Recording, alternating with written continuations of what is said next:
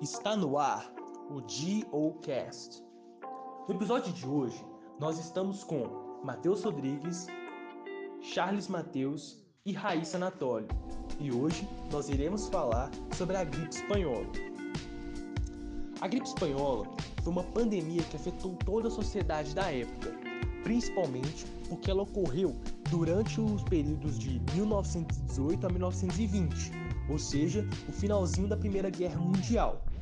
Diante desse contexto histórico, percebemos claramente que a Primeira Guerra Mundial potencializou o impacto que a gripe espanhola teve na sociedade. A gripe espanhola, diferente do que o seu nome sugere, não surgiu na Espanha. Historiadores, cientistas e especialistas é, não têm informações suficientes para dizer onde que a gripe espanhola surgiu. Porém, a teoria mais aceita entre eles é que a gripe espanhola surgiu é, em campos militares nos Estados Unidos, já que os primeiros casos ocorreram lá. Agora, nós iremos fazer um breve intervalo e daremos continuidade com Charles Matheus.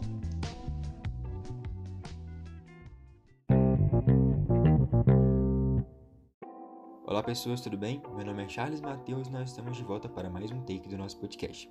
Agora nós vamos continuar falando sobre a pandemia da gripe espanhola. Primeiramente, é importante sabermos que a gripe espanhola foi causada por uma mutação aleatória do vírus da gripe, o H1N1, que é facilmente transmitido de pessoa por pessoa por meio de contato, tosse, ar. E a Primeira Guerra Mundial foi um fator decisivo para a disseminação dessa doença porque o grande tráfego de soldados associado às péssimas condições sanitárias nas trincheiras e à fome em vários locais da Europa foram potencializadores para que essa doença continuasse a se espalhar. Além disso, a segunda revolução industrial foi um fator importante, pois com ela aumentou-se a produção de navios transatlânticos, ferrovias, consequentemente, mais cidades e mais viagens. Isso fez com que a doença se espalhasse para outros continentes, como a Ásia, a África e até chegasse na América. A doença chegou no Brasil no ano de 1918 e inicialmente não deram muita atenção para ela, até o momento que ela começou a matar muitas pessoas. Neste momento, o governo fechou as escolas, fechou os teatros e ainda criou hospitais e postos de atendimento emergencial, paralisaram o futebol e reduziram as missas, de uma forma bem parecida com o coronavírus atual. Mesmo matando cerca de um quarto da população mundial, a gripe espanhola não causou tantas mudanças sociais como a peste negra, porque associaram seu impacto à consequência da Primeira Guerra Mundial que estava acontecendo. No entanto, essa doença foi causadora de mortes de repercussão mundial, como do presidente do Brasil, Rodrigues Alves, que morreu antes mesmo de assumir, e a morte de Max Weber, que foi um grande sociólogo alemão que nós estudamos até hoje. Que coisa, não é mesmo? Nós terminamos esse take por aqui e daqui a pouco nós voltamos com a Raíssa explicando para vocês mais um pouquinho sobre a gripe espanhola.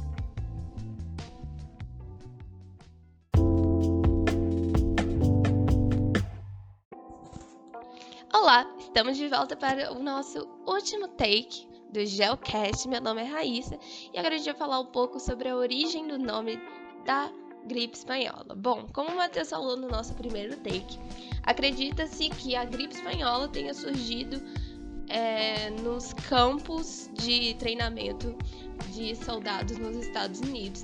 Então, por que gripe espanhola se teoricamente ela surgiu nos Estados Unidos? Bom, no contexto da Primeira Guerra Mundial, a maioria dos países censurava e controlava sua imprensa e acharam que a notícia de um novo vírus iria mexer com a emoção populacional, pressionar o governo e os soldados, e eles não queriam isso, eles queriam toda a atenção e foco para ganhar a guerra. Diferente desses países envolvidos na Primeira Guerra Mundial, a Espanha não estava envolvida na guerra, e aí ela deixava a sua imprensa noticiar os casos. Então, a gripe espanhola tem esse nome por ter sido muito, muito, muito divulgada nas manchetes e imprensas espanholas. Então é isso, gente. Espero que vocês tenham gostado desse podcast. E que, como a gripe espanhola foi um breve episódio na história da humanidade, que esse corona seja também. Um super beijo e se cuidem!